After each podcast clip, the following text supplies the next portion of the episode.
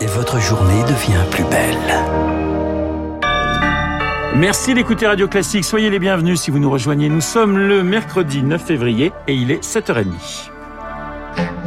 La matinale de Radio Classique avec Renaud Blanc. Et à 7h30, le journal nous est présenté par Charles Bonner. Bonjour Charles. Bonjour Renaud, bonjour à tous. À la une ce matin, la fin de la tournée diplomatique d'Emmanuel Macron. Moscou, Kiev et Berlin, trois étapes pour tenter d'apaiser les tensions à la frontière entre la Russie et l'Ukraine. Le chef de l'État rencontrait hier euh, son homologue ukrainien Volodymyr Zelensky avant de s'entretenir le soir avec le chancelier allemand Olaf Scholz et Andrei Duda, le président polonais.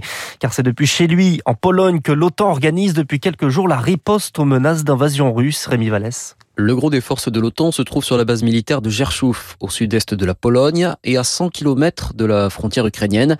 Un emplacement éminemment stratégique, explique Lina Skoyala, directeur du centre d'études sur l'Europe de l'Est à Vilnius, en Lituanie. On peut craindre une offensive russe sur le passage de Souvalki en Pologne. C'est un territoire très important car ce corridor, entouré par les forces russes, est le seul accès terrestre des pays baltes aux autres pays de l'Union européenne. De fait, son invasion isolerait les pays baltes de leurs alliés occidentaux. C'est pourquoi les forces armées de l'OTAN doivent être stationnées en conséquence. Pour l'instant, seuls 1700 GI américains sont sur place, essentiellement des parachutistes. Le Royaume-Uni a lui déjà envoyé une centaine d'ingénieurs et 350 soldats suivront prochainement. Avec ce contingent encore limité, on est loin de croire qu'une guerre pourrait éclater, confie Robert Schulda, spécialiste des questions de défense et de sécurité. Ce n'est pas la préoccupation numéro un, mais on sent que l'inquiétude monte en Pologne, car si quelque chose se passe avec l'Ukraine, ça aurait un gros impact géopolitique pour nous. Tout dépendra de l'échelle du conflit, mais en cas de guerre ouverte, notre gouvernement dit se préparer à l'arrivée d'un million de réfugiés ukrainiens. On serait alors totalement dépassé.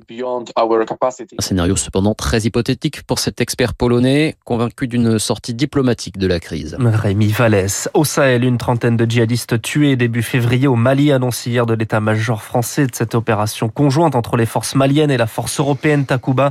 Annonce en pleine tension entre la France et le Mali sur la présence militaire dans la région. Charles, au Canada, le convoi des libertés continue de bloquer la capitale Ottawa. Des camionneurs qui manifestent contre l'obligation vaccinale pour traverser la frontière avec les États-Unis. Euh, cette forme du mouvement séduit en France. Des convois partent de Nice et de Bayonne ce matin, direction Paris pour bloquer la capitale vendredi. À l'image des Gilets jaunes, l'organisation se fait sur Facebook avec des revendications variées contre les restrictions sanitaires, mais également sur le pouvoir d'achat. Peu de camions sont attendus, plutôt des véhicules individuels. Jean-François Amadieu est sociologue à l'université Panthéon-Sorbonne et il reste sur le succès de ces blocages en France. On va retrouver des revendications typiquement gilets jaunes, pouvoir d'achat, mais ce qui est quand même majeur, c'est une contestation des contraintes liées à la pandémie. Ça rassemble moins en réalité. Il est probable que le soutien ne sera pas important. Ça ne veut pas dire qu'il n'y aura pas du monde pour le convoi de la liberté. La forme d'action est incontestablement originale. Ça va être très visible. On n'a pas de précédent. Évidemment, on va en parler davantage que si ça avait été le énième samedi de manifestation contre le pass vaccinal, vous voyez. Le pass vaccinal, justement, vous faites peut-être partie des 3 à 4 millions de Français qui pourraient le perdre le 15 février, c'est mardi prochain. À cette date, le délai pour faire sa dose de rappel passera de 7 à 4 mois depuis la dernière injection. Et puis c'est une première mondiale, des chercheurs ont délibérément infecté de jeunes adultes au Covid. 26 hommes, 10 femmes de 18 à 30 ans, tous en bonne santé. Cette étude menée au Royaume-Uni visait à comprendre les effets du virus sur le système immunitaire. Rémi Pfister, l'infection s'est faite grâce à l'introduction de gouttes dans le nez.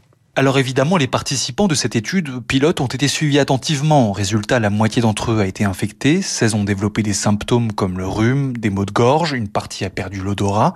Mais ce qui est intéressant, c'est que la période d'incubation apparaît nettement plus courte. En réalité, les cobayes ont été infectés en moins de deux jours, quand on estimait cette période jusqu'à six jours. La charge virale était principalement dans le nez et ne variait pas en fonction des symptômes, des données importantes, mais qui ne font pas consensus chez les scientifiques. D'abord parce que la souche utilisée est bien antérieur à Omicron, désormais beaucoup plus infectieux. Ensuite, d'un point de vue éthique, aucun traitement n'est encore fiable à 100%. C'est donc faire prendre un risque à ces patients, mais d'autres chercheurs répliquent.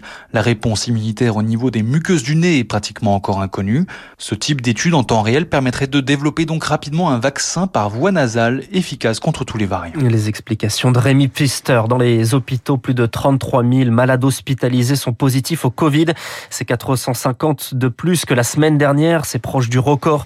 30% de ces malades hospitalisés positifs au Covid sont soignés pour un autre motif que leur infection. Vous écoutez Radio Classique, il est pratiquement 7h35. Salah Deslam interrogé aujourd'hui au procès du 13 novembre. Une parole attendue. Le seul rescapé du commando des attentats est resté mutique. Pendant l'enquête, il sera interrogé sur son parcours. Sa participation aux attentats ne sera abordée quant à elle que dans quelques semaines. Sa mère, sa sœur et son ex-fiancé sont également attendus à la barre ou en visioconférence. L'adoption facilitée, un projet de loi définitivement validé par euh, l'Assemblée nationale. Le texte prévoit d'ouvrir l'adoption aux couples non mariés ainsi que l'âge pour les parents est également abaissé. Et puis Emmanuel Macron en déplacement demain à Belfort sur le thème de l'énergie. Le président devrait annoncer son projet pour relancer le nucléaire jusqu'à 14 nouveaux EPR selon les échos et des mini-réacteurs SMR de quoi participer à la transition énergétique et renforcer l'indépendance de la France.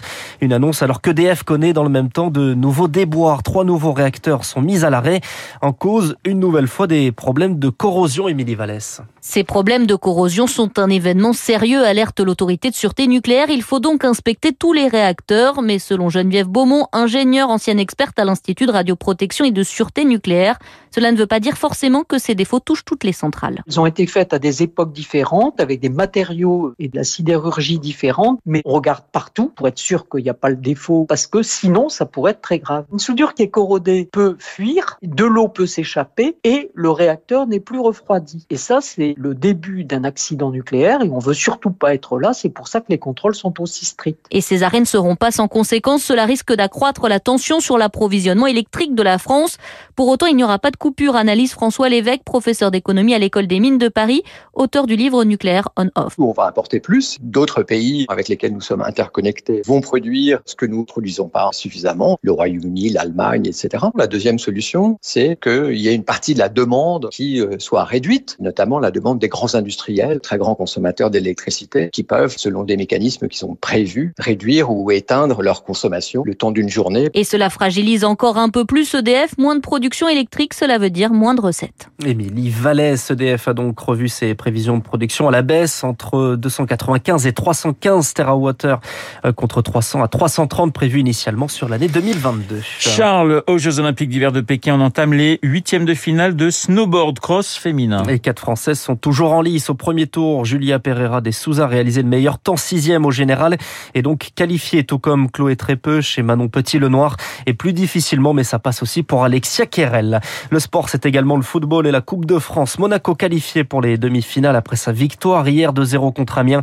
À 18h30, les deux petits clubs encore en lice s'affrontent Bergerac contre Versailles et ce soir, Nice contre Marseille. Ben, je tremble un petit peu quand même pour euh, les Marseillais parce que Nice a une très très belle équipe, mais ce sera, je l'espère, un très beau match. Tiens, point commun entre Hercule Poirot, la Brigade des Stupes et le Parti Socialiste, eh bien, c'est qu'on va en parler. Figurez-vous dans les spécialistes et dans la page cinéma de Bruno Kras, les spécialistes.